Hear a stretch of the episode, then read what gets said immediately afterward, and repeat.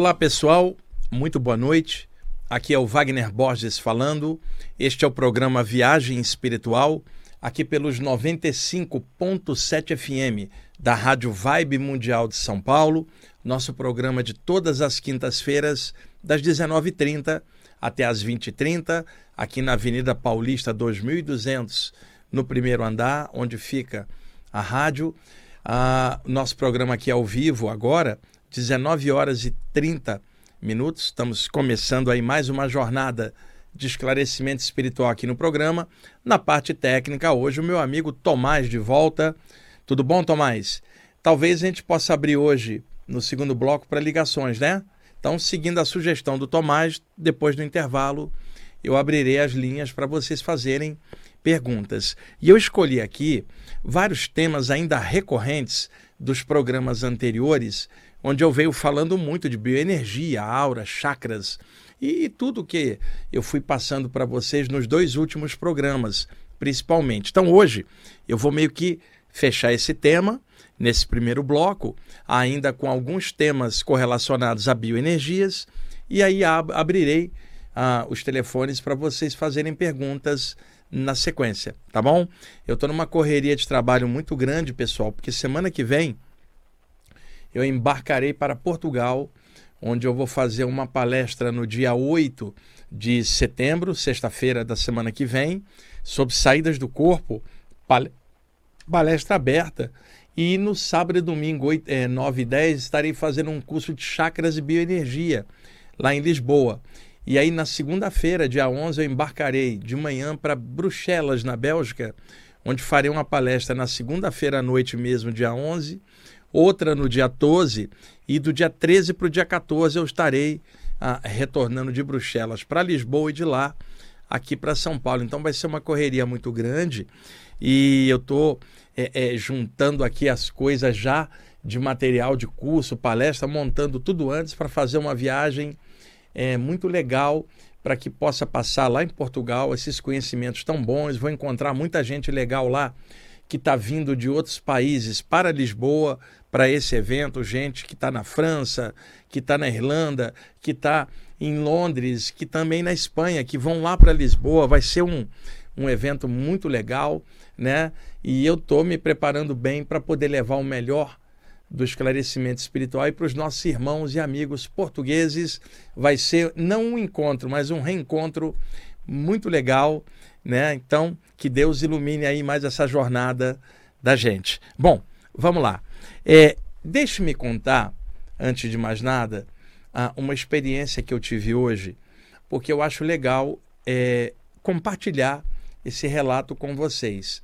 Eu não me recordo se eu passei aqui para vocês, e é provável que sim, porque isto ocorreu no ano de 2020 por duas vezes, e eu me lembro que um dos dois casos eu cheguei a contar aqui para vocês no programa, mas realmente não me recordo. Então deixa eu retroagir até lá para entender hoje que foi a terceira vez que rolou ah, o mesmo lance. Em janeiro de 2020, eu estava em Salvador, no auditório do Hotel Vila Velha, fazendo novamente um curso lá e há mais de 30 anos que eu vou a Salvador e aí essa foi a última vez que eu fui foi um pouquinho antes da pandemia em 2020 e depois da pandemia passar eu não pude voltar lá em Salvador porque o Hotel Vila Velha onde eu fazia as atividades fechou. As pessoas que organizavam para mim lá em Salvador a minha ida também não estão lá. E aí por isso eu não retornei mais lá.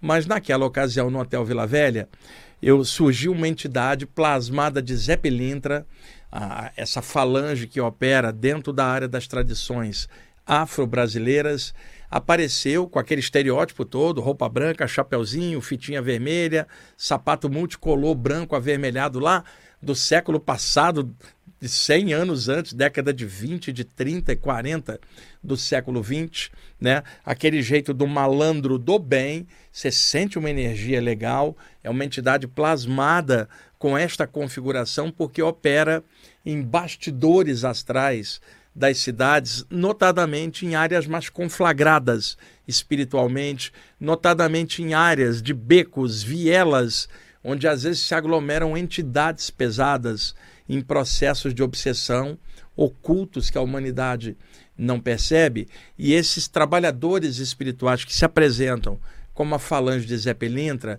foram demonizados por muitas áreas, incluindo dentro da parte espiritual vários grupos, achando que não eram entidades sérias, o outro religioso dizendo que é o capeta plasmado de, de Zé o outro com preconceito contra tradições afro-brasileiras, achando que é uma entidade ligada à magia para o mal.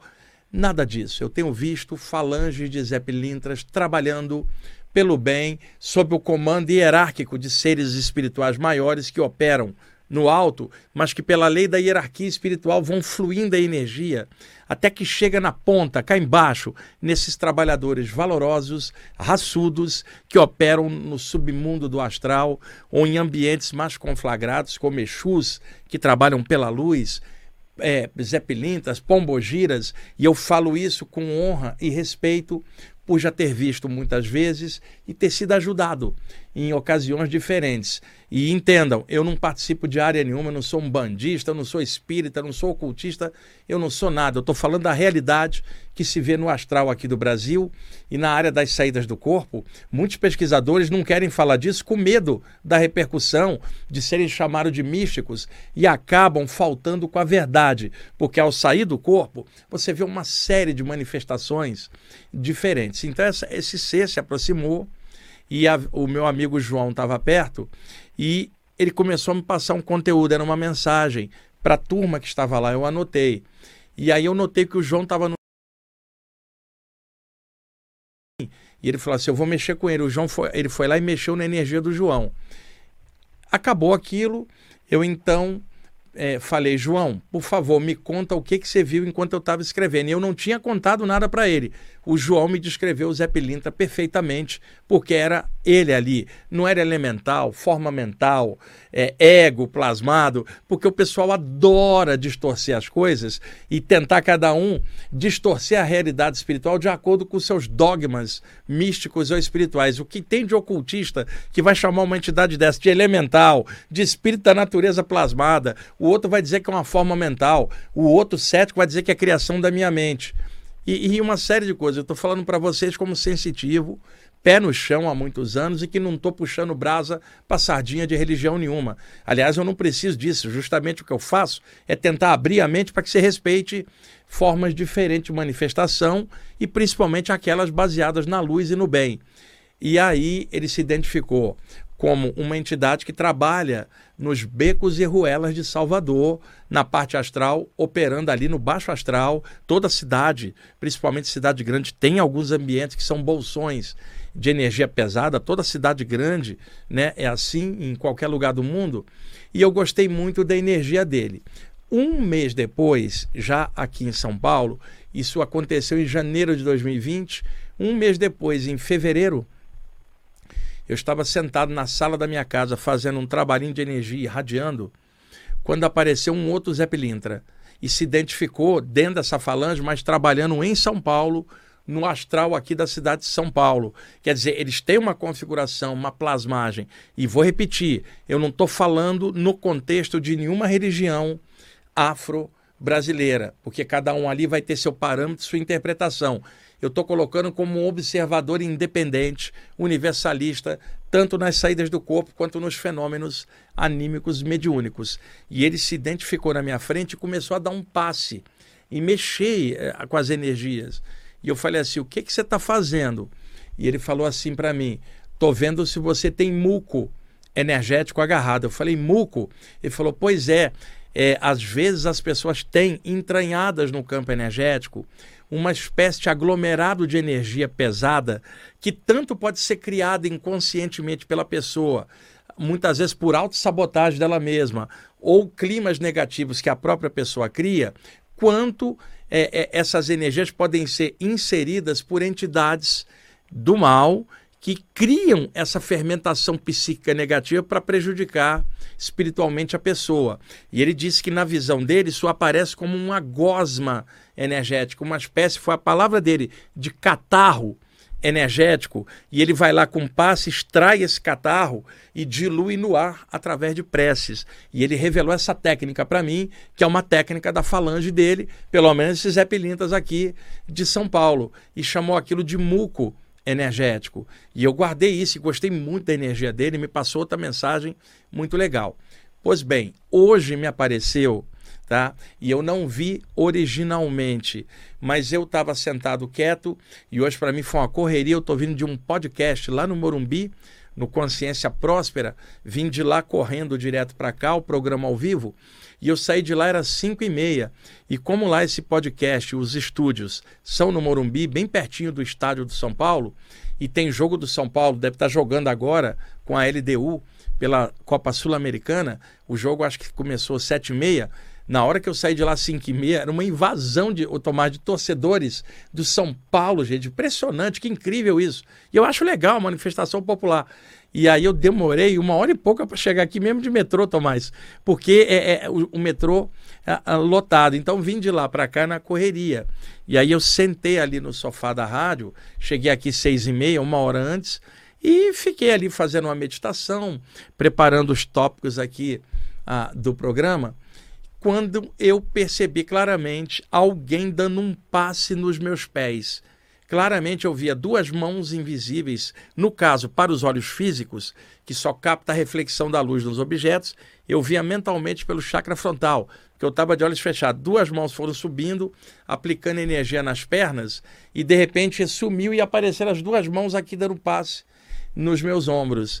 E aí, mentalmente, sem ter identificado o agente que estava fazendo aquilo, o agente extrafísico, começou a descer um fluxo telepático na minha mente me dizendo o seguinte: isto é uma manifestação fosforescente de uma energia que é como um creme energético, uma massa gelatinosa que é passada para tirar o cansaço energético do corpo.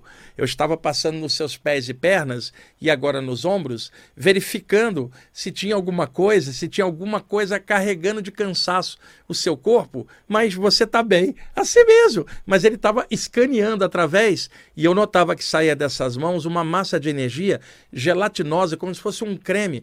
Imaginem, é, é, fazendo analogia, uma pessoa que trabalha com massagem, ela tem um determinado creme que ela passa nas mãos ou nas costas da pessoa que está com dores ou na, nas áreas que estão com, com dor. E ela passa aqu aquela massagem usando aquele creme.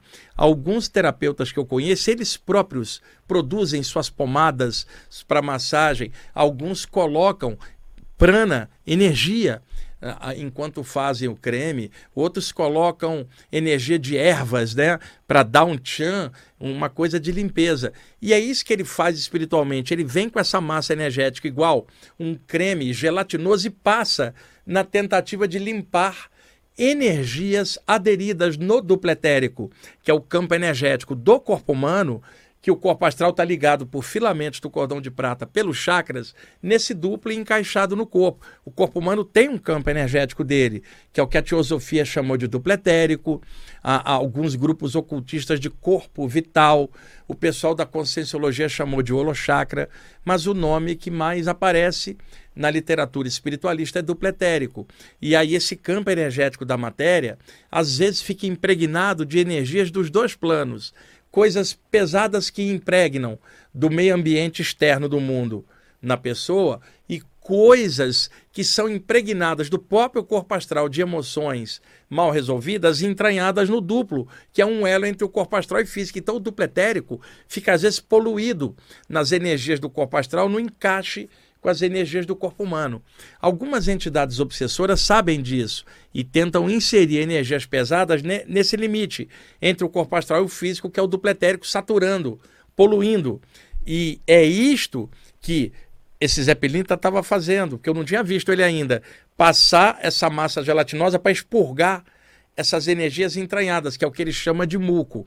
Mas hoje, diferentemente das duas vezes anteriores, fevereiro de 2020 em São Paulo e janeiro de 2020 em Salvador, ele não estava só puxando ou tentando puxar muco, ele estava energizando junto.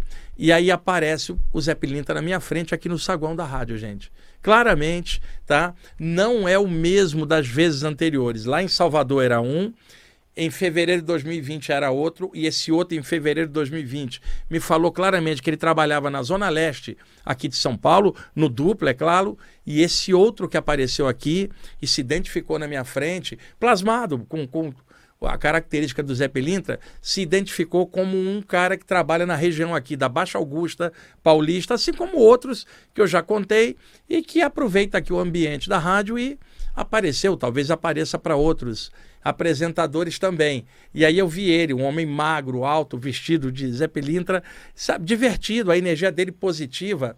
E ele falando, estava dando uma olhada se não tinha nada aderido em você e não tem.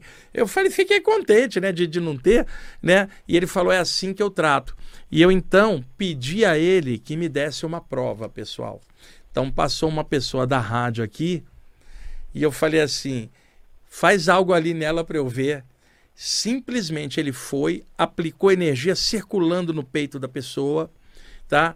Saiu de perto rindo, falou assim: olha para ela.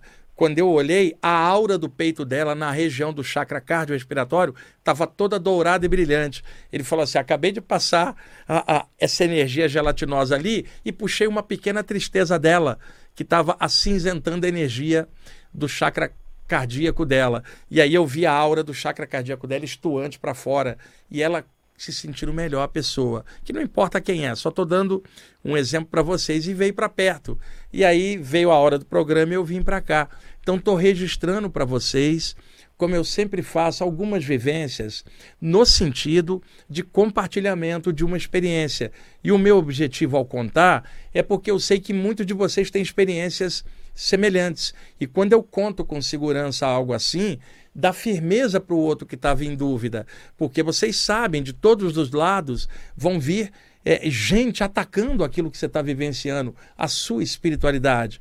Por isso eu falo, fique firme, confia mais no que você está percebendo, agora estuda bastante para ter a segurança para nada de fora te abalar. Se chegar uma pessoa cética, ela não vai abalar você com o questionamento dela. Você está seguro, mas você não está seguro por crença cega. Você está seguro por discernimento, por sensibilidade real. Chega outro e fala: Eu acho que é o diabo que está te enganando.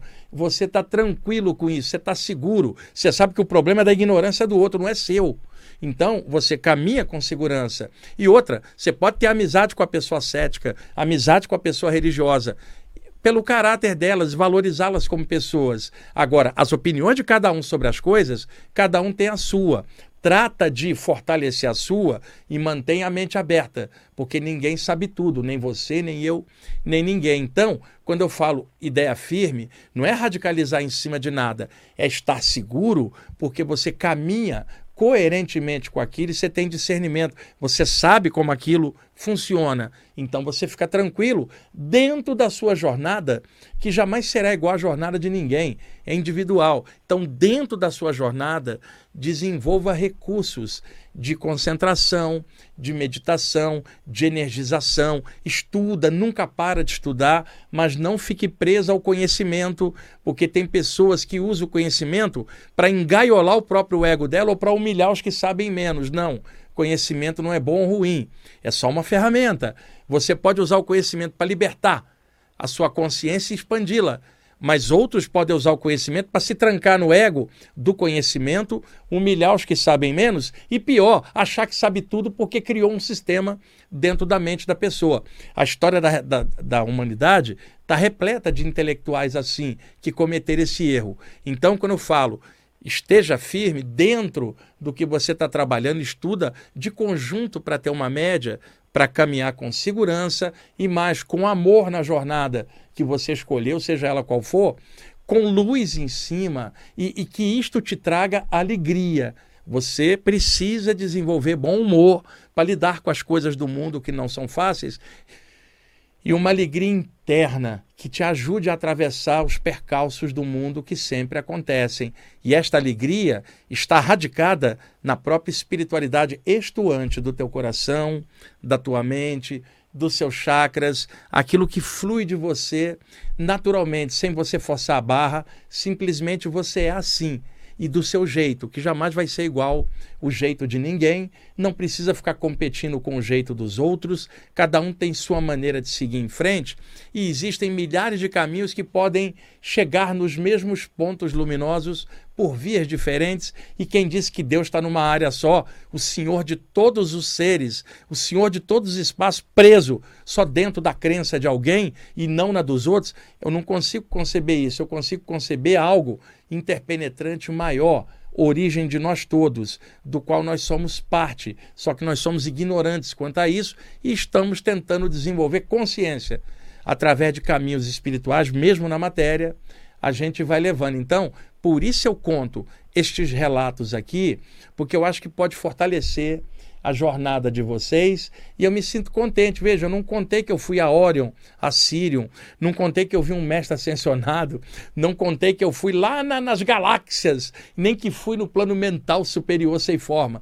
Tô te contando um cara no saguão da rádio, um Zé Pilintra, como poderia te contar que eu vi outro dia uma esfera de luz ou que eu fui ao plano mental. Mas eu estou te contando um aqui e agora, o que se vê em torno do duplo dos ambientes e nós estamos encarnados, vamos ao banheiro, respiramos e almoçamos e jantamos. Então você está dentro dessa vibe. Precisa contar essas coisas que fazem parte do rol da temática espiritual em geral. E vou repetir: muito pesquisador da área de saída do corpo evita de falar na presença dessas entidades e até rotulam de forma pejorativa, e eu estou vendo essas entidades fazerem o bem, chegar na surdina e ajudar um monte de gente, e o mundo não sabe, e aqueles pesquisadores arrogantes também não sabem ou não quer ver, e se vê, tenta escamotear porque vai parecer místico.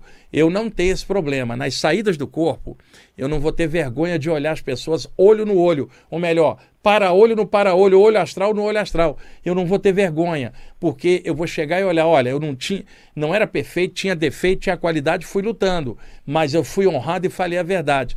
Eu não quero que amanhã ou depois lá fora alguém fala, você viu a verdade, escamoteou e eu baixar os olhos de vergonha, de jeito nenhum né? ainda mais sabendo que eu vim de lá e vou voltar para lá. Então, eu conto o real dentro da perspectiva do que eu percebo e vejo nesses estudos, e eu acho que isso é legal de compartilhar para dar força para vocês também, tá bom? Então, feito esse relato, é caramba, acabei, o Tomás, acabei falando para caramba do relato e não peguei a sequência ainda da, do, do tema anterior, da, dos programas anteriores. Outra coisa, eu já comentei aqui na rádio, mas essa semana já me perguntaram duas vezes isso, e na internet eu vejo um monte de gente se enrolando com isto que eu vou falar agora. E me perdoem de eu estar voltando a esse assunto que eu já falei aqui no programa várias vezes, mas a necessidade das pessoas saberem disso é importante. Muita gente está chegando a primeira vez ou não escutou, e por isso eu vou voltar nesse tema nos minutos que faltam para o intervalo. Ah, existe uma síndrome chamada tinnitus pela medicina. Essa síndrome metabólica se caracteriza por um zumbido contínuo tá, dentro do cérebro, ou seja, não é um ruído que se propaga por ondas sonoras que viajam pelo ar e a gente capta o som, não. É um som que só a pessoa escuta dentro da cabeça né? Um zumbido contínuo e isto incomoda muita gente. Esse zumbido 24 horas por dia. Quando eu falo zumbido, podem ter outras manifestações do zumbido, como um som de apito contínuo, um som de vácuo contínuo, algum tipo de som que não para, ele fica de pano de fundo do cérebro. Quando você presta atenção em algo fora, você deixa de perceber. Você ficou quieto no silêncio, está lá esse zumbido. Muita gente tem isso e para dormir que é o momento que está em silêncio, o zumbido fica mais alto, pelo menos na percepção dela, tem gente que deixa a televisão ligada para que o som da TV mascare o zumbido dentro do cérebro dela. O outro deixa um ventilador ligado para que o barulho do ventilador girando mascare e disface o som dentro da cabeça dela. Chama-se tinnitus. Pode acontecer por diversos motivos e a medicina toma um baile é, é, nessa área, porque isso não tem cura e a medicina não consegue resolver com remédio essa síndrome.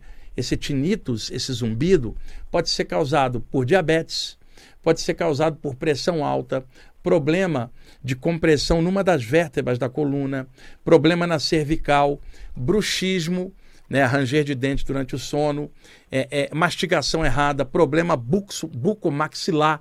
Tudo isto pode causar dor de cabeça, zonzura, é, é, desculpa, dor de cabeça, zonzeira, tontura e pode causar o tinnitus também, que é o zumbido. Por que, que eu estou clareando isso, gente, tá? E para vocês tirarem a, a, a, dúvida disso, é só entrar no Google, aí no, no seu celular, clica aí tinnitus, você vai ver as explicações e, e muita gente passa por isso. Qual o motivo de eu estar explicando? Pessoal, na mediunidade e no terreno das sensações parapsíquicas, existem zumbidos que podem ser causados por influências energéticas, presença de entidades perto, ativação da glândula pineal, que é a glândula mais alta do sistema, e das sete glândulas endócrinas é a mais alta, bem no meio do crânio, abaixo dos hemisférios cerebrais, e esta glândula está ligada com o chakra coronário no alto da cabeça e a, o chakra frontal ligado com a glândula hipófise, chamada também de pituitária, e a pineal também chamada de epífise. Então, às vezes, a vibração do chakra coronário com a pineal pode dar um zumbido temporário, anímico ou mediúnico na hora que a pessoa está meditando, ou na hora de um transe anímico, ou na hora de uma saída do corpo, um ruído intracraniano, ou na volta. Mas passou aquele evento, o zumbido some, o ruído some. Tinitos, o ruído é contínuo. E o que, que eu tenho visto na internet? Um monte de gente dizendo que o ruído, o zumbido, mesmo contínuo, é a glândula pineal ou é mediunidade. Não é, é patologia. Entra no Google, não acredita no que eu estou falando, clica tinitos para você ver a descrição desse zumbido contínuo, tá? Diferente de ruídos dentro da cabeça, pontuais na hora de um fenômeno energético, mediúnico, anímico, meditativo ou projetivo. Separe bem. Se for pontual, né, de vez em quando acontecer, beleza, mas se fica o tempo inteiro, são os motivos que eu expliquei antes. Eu acho que é necessário clarear isso muitas vezes. Estamos em cima do horário do intervalo, né, Tomás? Tomás, é, eu abro para pergunta ou, ou respondo a sequência? Vamos abrir para pergunta, tem tempo que a gente não faz isso, né? E as anotações aqui vou, eu vou jogando para frente. Bom, gente, é, Tomás, deixa eu dar os números para o pessoal já ligar. Gente, se quiser ligar para cá, 11 São Paulo, 3171 0221. Vou repetir, 3171 0221. E 3262 4490. 3262-4490. Pode ligar já agora, na hora do intervalo. Se quiser perguntar, eu respondo assim que a gente voltar. Mas, por favor, eu não vou responder sobre política, sobre sonho, por exemplo, que são temas complexos, e nem falar do trabalho de terceiros. Perguntas dentro dos temas que eu estou falando aqui, tá bom? Daqui a pouquinho a gente volta. Ok, amigos, estamos voltando com a segunda parte do programa Viagem Espiritual, aqui pelos 95.7 FM da Rádio Vibe Mundial de São Paulo. Eu sou Wagner Borges. Deixei as linhas abertas, ali o Tomás está atendendo, para vocês fazerem perguntas, tá bom? Tomás, temos alguém na linha? Olá, Alô? quem está falando? Alô? Oi, quem fala? É Renato. Renato, você está em qual bairro? Ô Wagner, eu estou no bairro de Barueri. Barueri, e aí, qual a sua dúvida? Ô Wagner, é, parabéns primeiramente, eu sempre te acompanho. É, é, a minha dúvida é a seguinte: quando a gente está no corpo físico, a gente tem hormônios, né? Estamos na, na carne, então é, a gente tem certos desejos e necessidades, né? Quando a gente vai para o astral, nós perdemos esse corpo e esses hormônios, né? E aí eu estou falando especificamente, por exemplo, de é, desejos tanto sexuais como também de ou, ou, do próprio álcool, né? Que a espiritualidade bate muito nessa tecla, né? Tanto do sexo quanto do, do álcool, mas sei lá, de repente desejo de comer carne, por exemplo, enfim. Eu quero saber se esses desejos, quando você vai para o plano astral, eles diminuem por causa do corpo físico e do hormônio que você não tem mais, né? E, e, e, e se lá no, no, astral é mais fácil de você lidar com, essa, com esse tipo de desejo que você adquiriu aqui no, no corpo é, físico, né? Ó, ótima pergunta, Renato, tá? Então desliga, desliga aí a ligação para não dar eco, eu já vou responder tudo aqui para você. Obrigado por ter ligado, tá? Bom, seguinte, a, a, pergunta do Renato é muito pertinente. E outra, quando ele fala que muita gente é, fala do álcool e do sexo, vamos falar, claro, repressão religiosa em cima. Eu não penso assim, eu acho que o ponto certo é o de equilíbrio das pessoas. Nós estamos aqui na matéria e existem necessidades materiais, hormonais e desejos do corpo físico que alguém, por exemplo, no plano mental, sem a forma, não teria de forma alguma. Porém, o plano astral, ele reflete muitas coisas daqui por condicionamento da mente. E esses condicionamentos a pessoa leva para o plano espiritual, que aí já não é mais hormonal o processo, é mental. Então, no caso do álcool, que eu já comentei várias vezes aqui, o desejo pelo álcool se torna o ponto central de um alcoólatra. E eu não estou condenando nada, eu só estou tentando explicar. Alguém viciado em algo, mesmo que seja por um desejo daquele, vai acostumando a mente dele com a sensação que aquilo causa. Então não é só o desejo ou a repercussão física, a mente se acostuma com aquela vibração e na próxima vez que desejar de novo, ela se acostuma mais ainda até aquilo se tornar uma necessidade básica dela que ela não consegue viver sem. Quando o corpo cai, fica aqui toda a parte hormonal e física, a mente carrega o condicionamento do hábito, que é mental, já não é físico. E aí o espírito do lado de lá passa por uma abstinência, que é o desejo, sem o veículo para saciá-lo. No caso do álcool, quando a gente consome, é, ele, qual é o chakra que, que transforma energia do que a gente come e bebe, o chakra umbilical.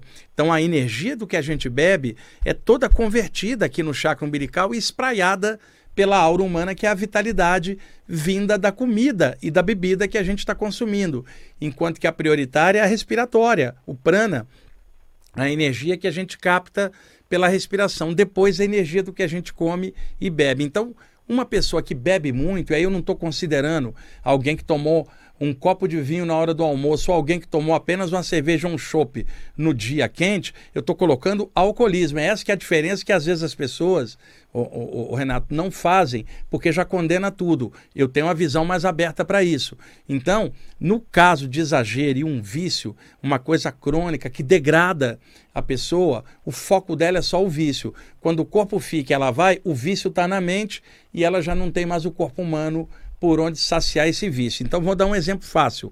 Uma pessoa dessa com abstinência de álcool, não abstinência física, abstinência psíquica na mente, do lado de lá, abre um portal energético, um mentor espiritual fala assim: por favor, entra, passa para a luz e aqui tudo vai ser explicado, você vai se reequilibrar e a vida vai seguir.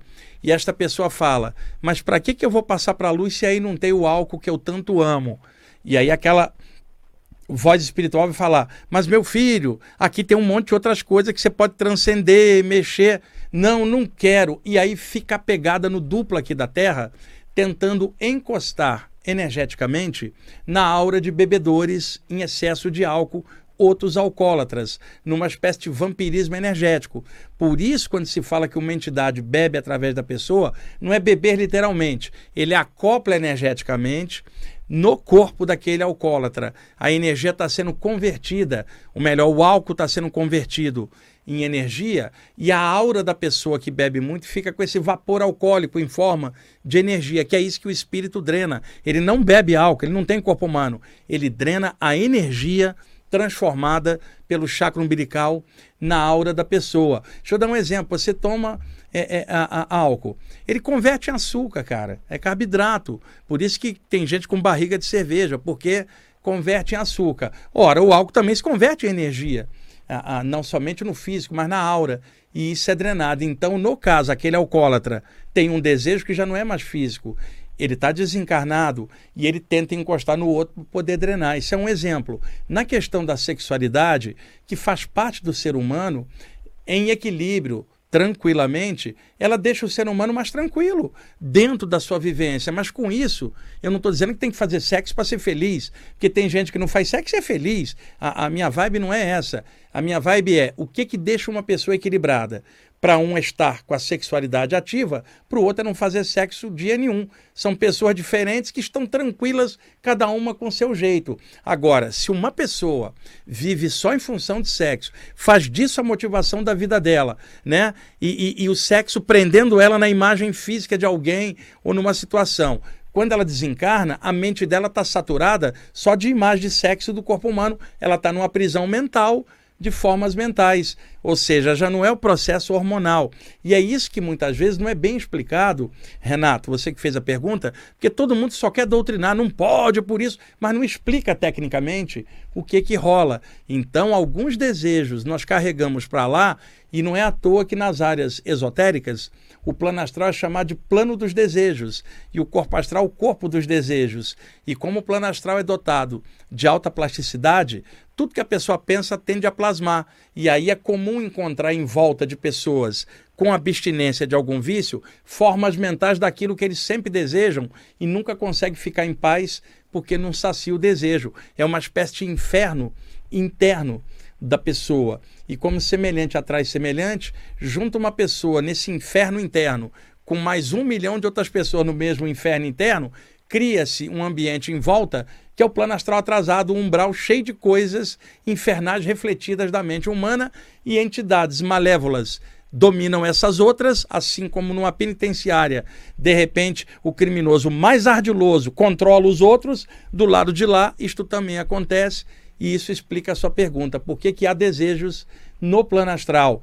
É da mente. E os desejos daqui, como por exemplo, fome, do lado de lá a pessoa não teria, mas a mente dela está condicionada com a ideia de que ela precisa comer. Então, nos ambientes mais próximos aqui da Terra, cidades astrais aqui mais próximas, espíritos ainda têm fome, sede, frio, porque ainda não quebraram o condicionamento de que estão desencarnados e num corpo energético dotado de alta plasticidade que sequer respira, quanto mais a necessidade de comer. Mas a mente desses espíritos está atrelada à realidade material, que era a única que eles acreditavam. Então, ocorre na mente lá uma abstinência de coisas que são daqui, só que a pessoa está lá, mas aquilo está vivo na mente dela. Então, acho que expliquei satisfatoriamente. Quando for possível, Renato, tem um livro de vida após a morte muito bom, chamado A Vida nos, Planos, nos Mundos Invisíveis, do Anthony Borgia.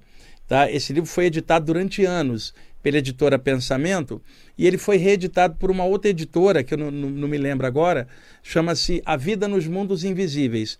Anthony Borgia, um dos grandes livros sobre vida após a morte, e nem precisa falar da série Nosso Lar do André Luiz, que era um alcoólatra, que é um médico genial, mas era alcoólatra e, e bem problemático dentro dele mesmo, que ficou ruim do lado de lá por causa da questão da repercussão disso tudo. São livros assim muito legais e também se puder, dá uma olhadinha no livro A Vida Além da Sepultura dos Espíritos Atanagildo e Ramatiz pelo médio Exílio Mais, que também dá uma visão legal sobre o plano, o plano espiritual adjacente ao plano físico. Tomás, mais alguém?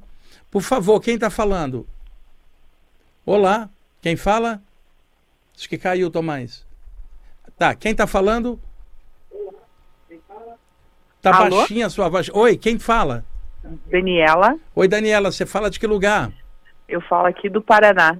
Ô, oh, do Paraná, qual cidade que você está? Eu falo de Francisco Beltrão. Opa, olha, eu viajei muito para o Paraná na, nas décadas de 80 e 90. Eu trabalhava como editora de Londrina.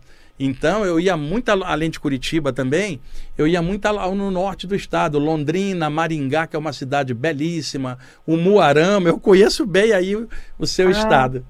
Que legal, que legal, fico bem feliz mesmo. Triste porque agora você não vem para cá, né? Agora Olha, é, o ano que lá. vem eu vou voltar para Curitiba, porque eu fazia muitos trabalhos em Curitiba e o grupo que me levava lá mudou. Então agora eu estou trabalhando com uma editora de Curitiba, que é a COI Editora, e eles vão começar a organizar cursos e palestras duas, três vezes por ano em Curitiba em 2024. Mas aí para o interior do estado não tem nada programado, mas Curitiba sim. Qual a sua pergunta? que bom. Então, eu tenho uma curiosidade bem particular. Na realidade, eu admiro muito o seu conhecimento, parabéns pelo trabalho. Eu gostaria de saber se você, de todo esse conhecimento que você tem, você chegou a frequentar algum curso acadêmico ou todos eles vieram através de experiências e estudos através de livros? Olha, é, eu, você vai ficar meio surpresa com o que eu vou te falar. Eu só estudei até o primeiro ano do segundo grau. Eu não tenho formação Nossa. acadêmica. Eu estudei até o primeiro ano do segundo grau, tá? Ai, tá? Não tive formação, eu sou autodidata, tudo que eu sei foi Nossa. pelas experiências. Agora, eu sempre li muito, eu aprendi a ler com Sim. quatro anos, né?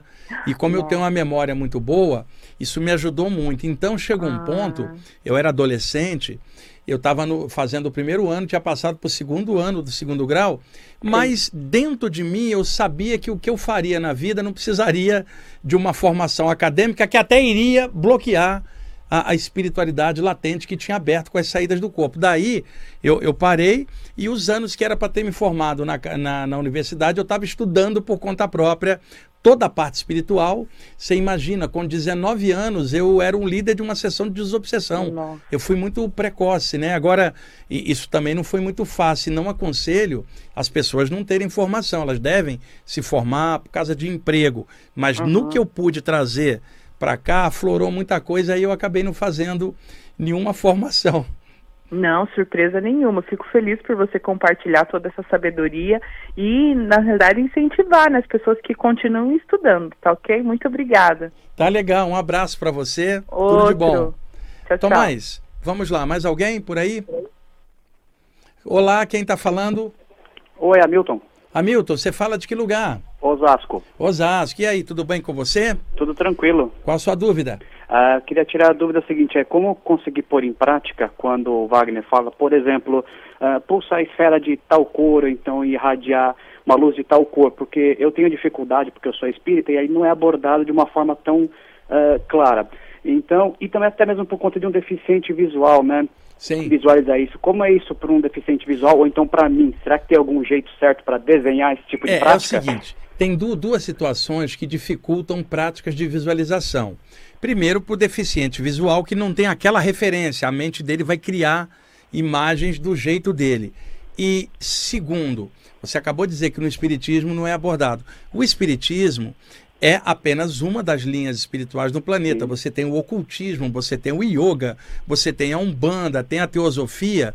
E o ideal é sempre um conjunto de informações, mesmo que você frequente um lugar. Mas dentro da área espírita, não se abordam práticas energéticas desse tipo. Ficou muito focado na prece, na leitura de um livro, que é o jeito espírita, não é certo ou errado, é o jeito espírita. Mas a gente tem que somar as coisas. A capacidade de visualização nossa pode produzir é, é, formas mentais e as energias da gente seguem o que a gente pensa.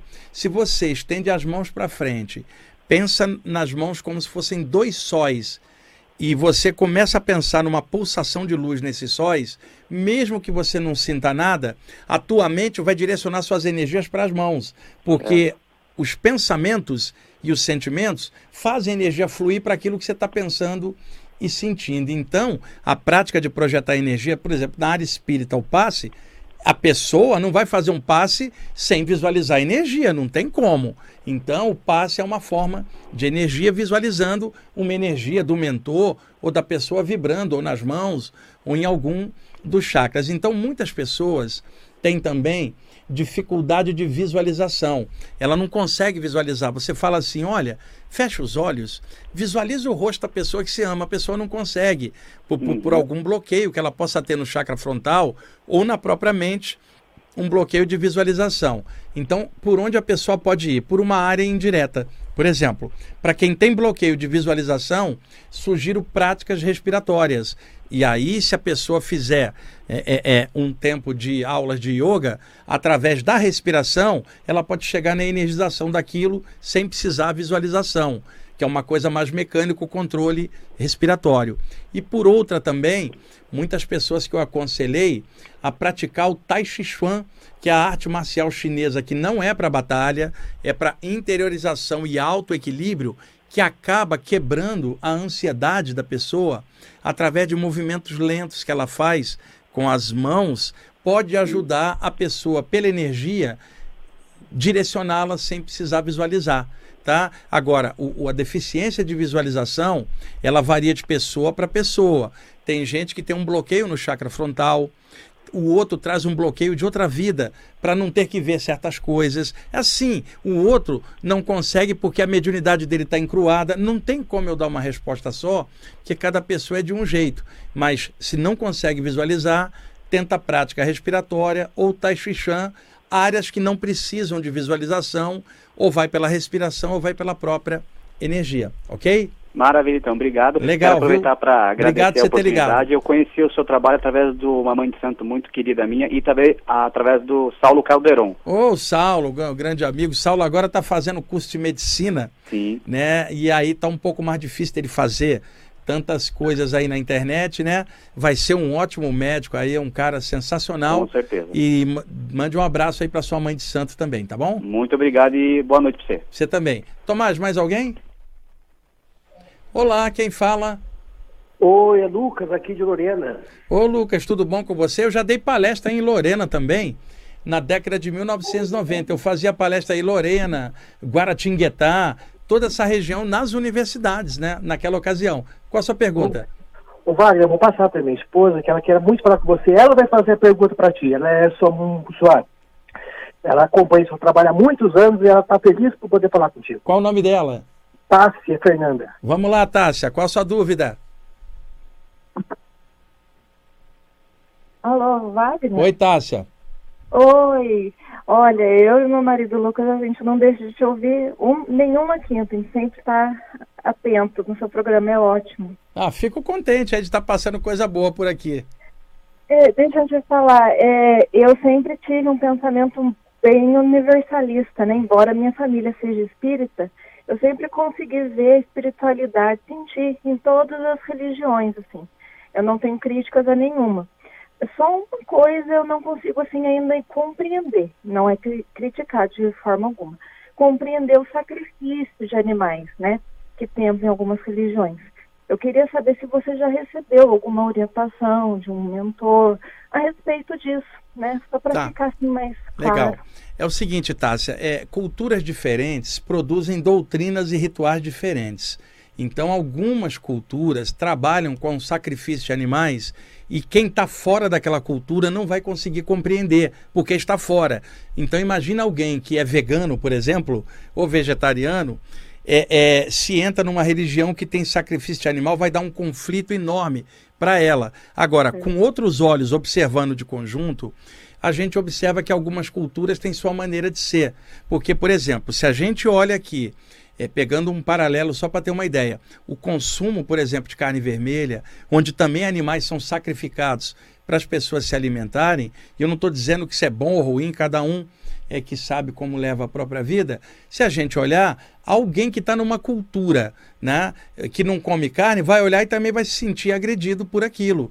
Então a questão outra é que fora daquele contexto cultural não tem como a gente entender. Por isso, evite sempre de condenar as coisas. Agora, tem a sua própria opinião.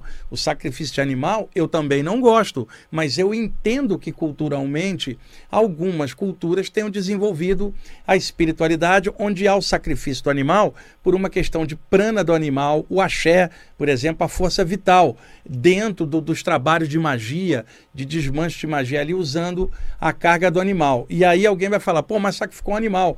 O que vai dar direito da pessoa a falar, "Ah, mas você sacrificou um também, precisa alimentar. Então, é, é muito controverso isso. O lance todo, mantém a mente aberta, mantém tua opinião, mas entenda o contexto cultural. Não é que você tem que aceitar, mas você tem que entender a cultura de outro que é diferente é, da nossa. Mantém isso sempre em mente, tá? E deixa que o tempo e a evolução leve a todos nós na direção de algo muito maior, é, é, na direção da consciência cósmica. Vai nós vamos rodar muito, várias vidas até chegar lá, mas a gente vai chegar. Então avança aí do jeito que você sabe, deixa o tempo dos outros irem avançando, não compara nada, toca a bola e faz do teu jeito e respeita o lance cultural dos outros, mesmo que você não concorde. Isso é uma postura muito sadia, tá bom? Certo, obrigada. Legal, Tássia. bem. Obrigado por você ter ligado. obrigada. Toma, Tomás, mais alguém? Não? Ok? Então, temos aí uns minutinhos ainda. Deixa eu pegar aqui um, um- um- um tema. Gente, é, eu já contei sobre isso aqui outras vezes, mas frequentemente me perguntam, tá? Sobre a expressão Sananda, que supostamente é um dos nomes de Jesus. Alguém fala, é hoje ele é o mestre Sananda. Pessoal, o que eu vou falar aqui é informação, não é o que eu acredito. Vocês podem pesquisar. Em sânscrito, a antiga língua ah, dos brahmanes da Índia, sana tem várias traduções, brilho, né? Uma coisa que brilha muito, por exemplo, muitas vezes falar dos raios de sol, como sana, como brilho, ou savitre, feixe de raios solares. Mas a palavra sana isolada, ela está ligada a algo luminoso. Também nós temos a expressão taijasa, que é esplendor em sânscrito, mas num outro contexto. Então, sana é algo brilhante. Sananda, o que, que está falando? Brilho de bem-aventurança. Muitos associam o nome Sananda a Jesus. Acontece, o nome vem da Índia, do sânscrito, não tem nada a ver com o Oriente Médio, a área em que Jesus viveu. Então, muitos no movimento New Age americano e muitas pessoas que gostam de mestres passaram a chamar Jesus de mestre Sananda. E um monte de gente saiu repetindo isso sem pesquisar. Eu vou dar um exemplo para vocês entenderem. É, a Terra está girando em volta do Sol. Então, vamos imaginar um abismo e uma greta fininha né, que dá nesse abismo lá embaixo. À medida que a Terra vai girando ali, no horário do meio-dia, por exemplo, o Sol está a pino, então um feixe de luz solar entra pela greta do abismo, levando calor às plantinhas que habitam no fundo do abismo, ao lodo e aos seres pequenininhos da natureza que também depende da energia solar para viver. Então, por, por uma hora em que a luz do Sol está incidindo naquela greta, no giro do planeta, você vai ter a luz do sol comunicando vida na escuridão do abismo. À medida que a Terra vai girando, é claro que a luz vai sumindo daquele ponto e no outro dia, quando girar no mesmo horário, ponto ali de novo. Então, mesmo nas entranhas de um abismo, precisa um feixe de luz solar para levar vida. Então, nesse sentido, o feixe de luz solar desce, leva vida, calor e se retira tranquilamente, porque ele não é lá de baixo. Ele só deu aquela quintura e aquela vida por um tempo e depois vai para outro lugar com o giro da Terra.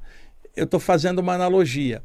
Um grande mestre igual Jesus é alguém como um raio de bem-aventurança, um brilho de bem-aventurança que vem do sol eterno, que é Deus, e que incide no abismo da ignorância humana, que é a nossa humanidade, da qual eu também faço parte, desce por um tempo como um raio de luz solar desce na escuridão do abismo. Desce, irradia, faz seu trabalho, depois volta para o plano onde veio, mas deixando o seu calor vital ali. Então, um grande mestre é como um brilho, sana, um brilho de bem-aventurança que desce na escuridão dos homens, um sananda. Isto não é o nome de um cara, é um título que se dá a quem é como um brilho de bem-aventurança. Nesse sentido, Krishna, para o hindu, é o sananda. Para o budista é o Buda e daí por diante. Não é um cara, não é um nome de Jesus, Buda ou Krishna. É um título que se dá para alguém que é como um raio de bem-aventurança descendo no abismo do mundo. Não é o nome de um cara, ou deram um upgrade para ele, ou o pessoal New Age criou esse nome para ele. O nome pega um dicionário de sânscrito. Olha lá Sananda ou a palavra sana que vocês claramente vão ver a verdade. Está sendo muito usado como um nome, não é um nome, é um título. É igual Budi do sânscrito, que é um estado de iluminação ou inteligência pura. Quando alguém alcança esse estado de elevação, torna-se um Buda. Buda não é o nome de um cara, é um título que você dá para quem alcançou Budi. 500 a.C., o príncipe Siddhartha Gautama alcançou o estado de Buda e tornou-se um Buda. Aí eu falo, ele é o Buda, como se fosse um nome. Não é nome, é um título dado, tá? E não existiu só um Buda, existiram vários. A mesma coisa, não há só um Sananda, existem vários. E não é só Jesus, é Krishna, é Buda e tantos outros. é um esclarecimento que eu acho importante. Na dúvida, pega o dicionário de Sanskrit, confere, tire sua dúvida. Um abraço, pessoal. Até mais.